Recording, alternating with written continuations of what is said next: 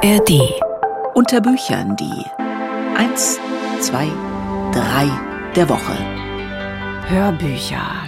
Wann höre ich eigentlich Hörbücher? Hm, auf Autofahrten oder nachts, wenn ich nicht schlafen kann oder nicht schlafen möchte? Also klassische Situationen, wenn die Augen mit was anderem beschäftigt sind, also mit der Straße oder mit dem Erholen und ich die Ohren ganz weit aufmachen kann. Heute habe ich hier mal wieder eine Special Edition Hörbücher zusammengestellt. Drei Hörbücher, die ganz unterschiedlich ins Ohr gehen. Da sind unter den dreien der Woche ein Klassiker der Musikliteratur, nämlich der Karneval der Tiere, ein neuer Roman von äh, Maxim Biller und Erstmal geht's hier gleich in die dunkle deutsche Geschichte. Unter Büchern die drei der Woche hier in der ARD Audiothek. Cordelia Edwardson.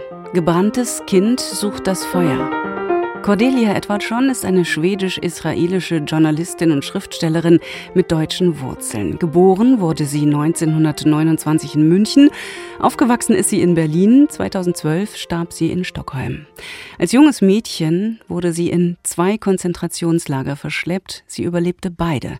Doch Cordelia Edwardson ist nicht nur wegen ihrer Erfahrungen in den Lagern ein gebranntes Kind, sondern auch wegen ihrer schwierigen Beziehung zur Mutter. Das Buch wurde unter anderem als eindringlicher und zupackender als das Tagebuch der Anne Frank bezeichnet. Und Daniel Kehlmann, der ihre Geschichte detailliert recherchiert hat, beschreibt es im Nachwort als eines der großen Werke der Holocaust-Zeugenschaft. Maja Franke hat sich das Hörbuch für uns angehört. Cordelia Edwardson verdankt ihre Existenz einer kurzen Liaison zwischen einer jungen Frau mit einem bereits verheirateten Mann. 1929 sind das keine guten Voraussetzungen für ein kleines Mädchen.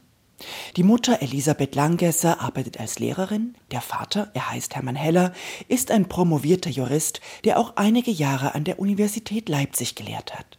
Obwohl Heller zur Abtreibung drängt, bekommt Elisabeth Langgesser ihr Kind und erklärt den Vater fortan zum bösen Verführer, der noch dazu ein dunkelhaariger Jude ist. Eine Tatsache, die die junge Cordelia nur wenige Jahre später dem Rassenwahn der Nazis ausliefert.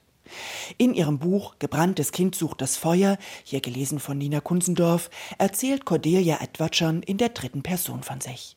Das Mädchen hatte schon immer gewusst, dass etwas mit ihm nicht stimmte. Sie war nicht wie andere. Mit ihr war ein Geheimnis verknüpft, ein sündiges, schamvolles, dunkles Geheimnis. Es war nicht ihre eigene Sünde und Scham. Sie war hineingeboren worden auserwählt für das, weshalb sie ausgesondert, ausgegrenzt und ausgeschlossen wurde. Doch das Bewusstsein, anders als die anderen zu sein, führt bei der kindlichen und mental starken Cordelia auch zu einer gewissen Trotzhaltung der Welt gegenüber. Und sie hat eine weitere Eigenschaft, die sie nicht untergehen lässt, nämlich ihren Stolz. Wer ausgesondert, ausgegrenzt und ausgeschlossen wurde, der war auch auserwählt. Auserwählt wozu? Sicher nicht, um eine goldglitzernde, edelsteinbesetzte Prinzessinnenkrone zu tragen. Prinzessinnen waren lieb, zart und blond mit blauen Augen. Das Mädchen wusste, dass es das Gegenbild einer Prinzessin war. Ein dunkles, pummeliges, böses und bockiges kleines Kind, das mitnichten in einem verzauberten Garten lebte, sondern in einer dunklen Wohnung in Berlin-Siemensstadt. In dieser dunklen Wohnung leben die alleinerziehende Mutter, die Großmutter und der Onkel. Alle existieren vom mageren Gehalt des Onkels, der sich der Schwermut der Frauen entzieht. Die Mutter findet ihren eigenen, seltsamen Weg, sich zu trösten. Als das Mädchen noch ein hilfloser Säugling mit nachdenklichen, traurigen braunen Augen war, ein Erbe des jüdischen Vaters, legte die Mutter oft ihren Kopf an die Brust des Kindes im Strickpullover, um bei ihm Trost und Hilfe zu finden. Strickbrüstchen hieß das Ritual. Wenige Jahre später, Cordelia ist inzwischen im Grundschulalter, glaubt die Mutter endlich ihr Lebensglück gefunden zu haben. Sie ist zur glühenden Katholikin geworden, schreibt mythisch angehauchte Romane und heiratet 1935 den blonden Redakteur Wilhelm Hoffmann. Mit ihm bezieht sie ein kleines Reihenhaus am Rande Berlins und bekommt drei weitere Töchter. Nun fühlt sich Cordelia umso mehr wie ein jüdischer Fremdkörper in einer arischen Vorzeigefamilie. Anfang der 1940er Jahre bekommt schließlich auch Cordelia den Befehl, sich zum Sammellager für Juden zu begeben. Die Mutter kann und will ihr zwar helfen, tut es jedoch nicht bis zur letzten Konsequenz. Als 14-Jährige wird Cordelia zuerst nach Theresienstadt und dann nach Auschwitz verschleppt. Der Schriftsteller Daniel Kehlmann fasst die Beschreibung dieser Jahre in seinem Nachwort zusammen, hier gelesen von Ulrich Nöthen. Der oft zu leicht gebrachte Hinweis Trigger Warning ist hier tatsächlich am Platz. Man muss gefährdete Menschen vor diesem Werk warnen, in dem sich auf kaum mehr als 100 Seiten ein Mutter-Tochter-Konflikt zu wahrhaft unerträglichem Extrem steigert und in dem wir Details aus der Realität der Vernichtungslager erfahren, die wir lieber nicht wissen würden. Was die Hörerin sehr wohl wissen will und auch erfährt, ist, wie Cordelia Edward John ihr Trauma bearbeitet. Sie tut das vor allem pragmatisch. Nach 1945 verlässt sie Deutschland, zieht nach Schweden, später nach Israel und wird eine anerkannte Journalistin. In ihrem Buch, das sie bereits 1986 verfasst hat, beschreibt sie nüchtern, was Menschen erleben, die von einer Diktatur gegeneinander ausgespielt werden. Der Text ist erschütternd und schmerzhaft, doch zugleich ein wichtiges Zeichen kraftvoller und heilender Versöhnungsarbeit. Maya Franke war das über Cordelia Edward schon. Gebranntes Kind sucht das Feuer. Roman im Hansa Verlag erschienen, aus dem Schwedischen neu übersetzt von Ursel Allenstein mit dem Nachwort von Daniel Kehlmann. Und das digitale Hörbuch erscheint bei Argon, gelesen von Nina Kunzendorf und das Nachwort von Daniel Kehlmann liest darin Ulrich Nöthen.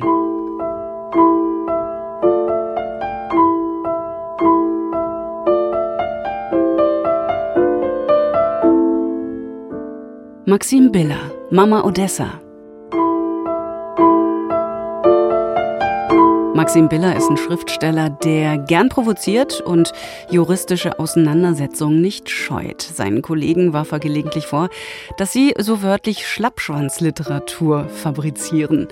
In seinem neuen Roman stellt er alle Facetten seines Talents unter Beweis. Das Buch ist zugleich als Hörversion erschienen und Ulf Heise ist schwer beeindruckt, wie er uns jetzt erzählt.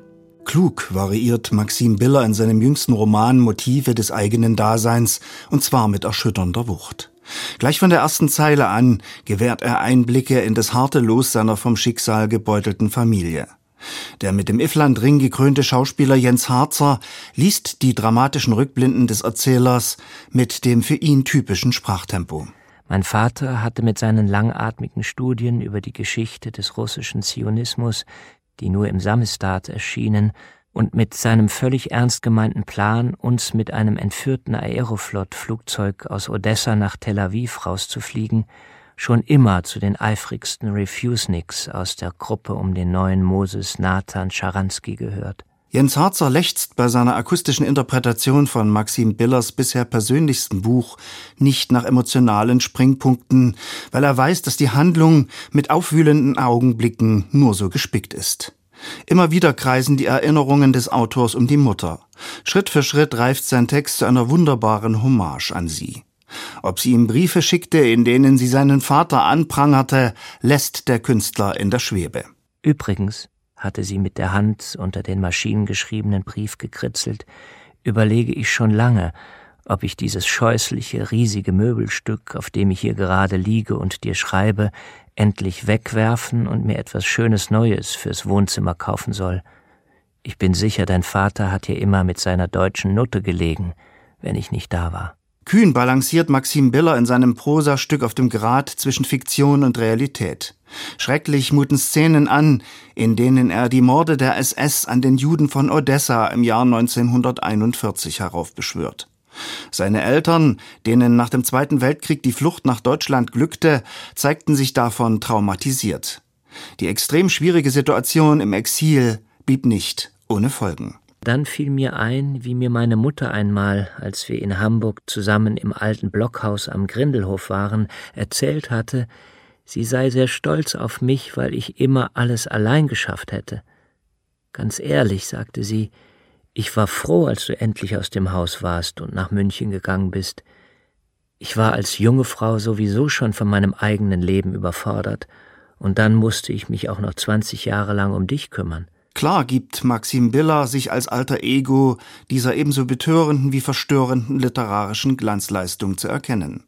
Wie andere Holocaust-Nachfahren von Robert Menasse bis hin zu Henrik Broder beharrt er auf dem Konzept der intelligenten und logischen politischen Aufklärung. Darüber hinaus basiert das Gerüst seines Fabulierens auf sanften Momentaufnahmen, etwa dann, wenn er subtil berichtet, wie er dem zähen Todeskampf seiner Mutter beiwohnt. Bevor ich am selben Abend wieder wegfuhr, ging ich in mein altes Zimmer, wo seit Jahren Mamas Pflegerinnen schliefen oder stundenlang mit ihren Verwandten in Kiew, Warschau oder Tschernowitz telefonierten, und spielte leise ein bisschen auf meinem alten Klavier. Nach einer Weile stellte sich Marina in die Tür, sie hörte lächelnd zu und sagte plötzlich Sie spielen sehr schön, Mischa. Spielen Sie weiter. Ihre Mutter erzählt mir oft, wie gern sie es hat, wenn Sie Klavier spielen. Spielen Sie, solange sie sie hören kann. Erneut entpuppt Maxim Biller sich hier als Meister des autobiografisch gespeisten Fabulierens. Er versteht sich darauf, Atemzüge seiner turbulenten Lebensgeschichte mit Fantasien zu verknüpfen. Überspitzungen bleiben ihm dabei allerdings fremd. Er entpuppt sich als Rationalist, der individuelle Akzente mag. Der erprobte Rezitator Jens Harzer hilft ihm, diese Perspektive clever zu bewahren. Ulf Heise stellte vor die Höredition von Maxim Billers Roman Mama Odessa. Die kam im Argon Verlag heraus und hat eine Spieldauer von fünfeinhalb Stunden.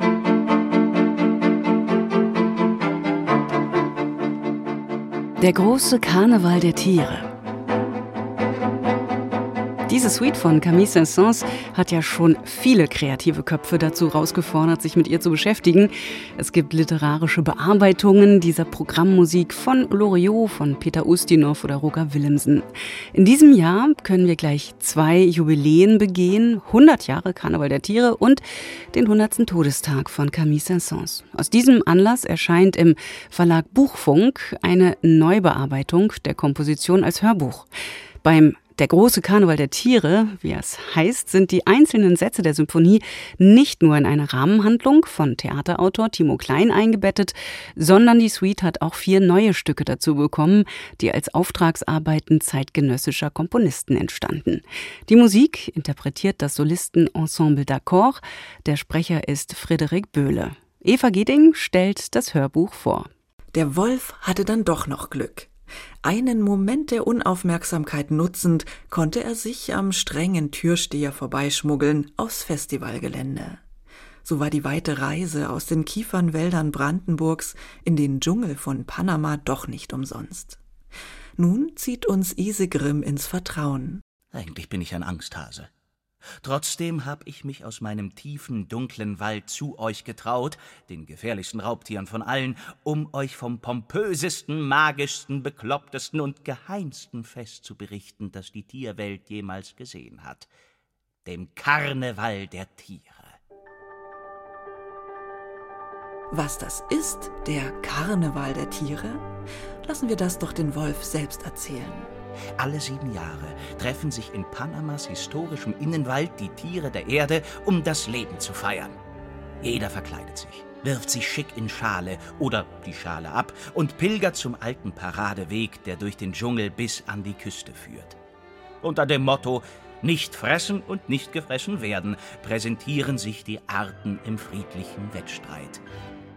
Der Wolf, laut Selbstauskunft seit seiner Amour fou mit Rotkäppchen selbst Veganer, erzählt uns nun von den einzelnen Programmpunkten dieses Wettstreits und führt damit zugleich durch die insgesamt 18 Sätze der Suite.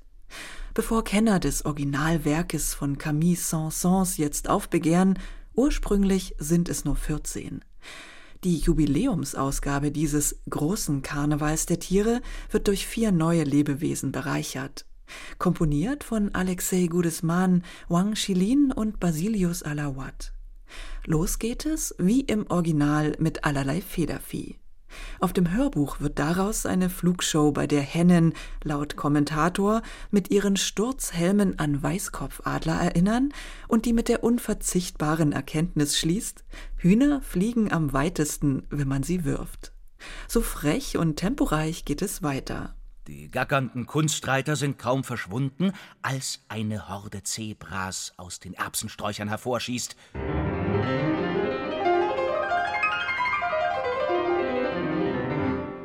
Oder sind es gar keine Zebras? Hier und da blättert Farbe vom Fell. Die Zebrastreifen sind nur aufgemalt. Mit seinem frechen, ironischen Ton greift Theaterautor Timo Klein auf intelligente Weise die Intention des Komponisten auf. Camille Saint-Saëns hat den Karneval der Tiere als humoristisches Werk komponiert, in welchem er zahlreiche Stücke seiner Kollegen parodierte und etliche Seitenhiebe auf den Musikbetrieb unterbrachte. So treten bei seiner Tierparade auch Pianisten als eigene Spezies auf. Und unter dem Programmpunkt Fossilien lässt Saint-Saëns einige seiner Meinung nach zu Tode aufgeführte Kompositionen einen Tanz der Gebeine aufführen. Auf dem Hörbuch tanzt, vielleicht als Buße für diese Respektlosigkeit, der Komponist selbst als Knochenmann mit.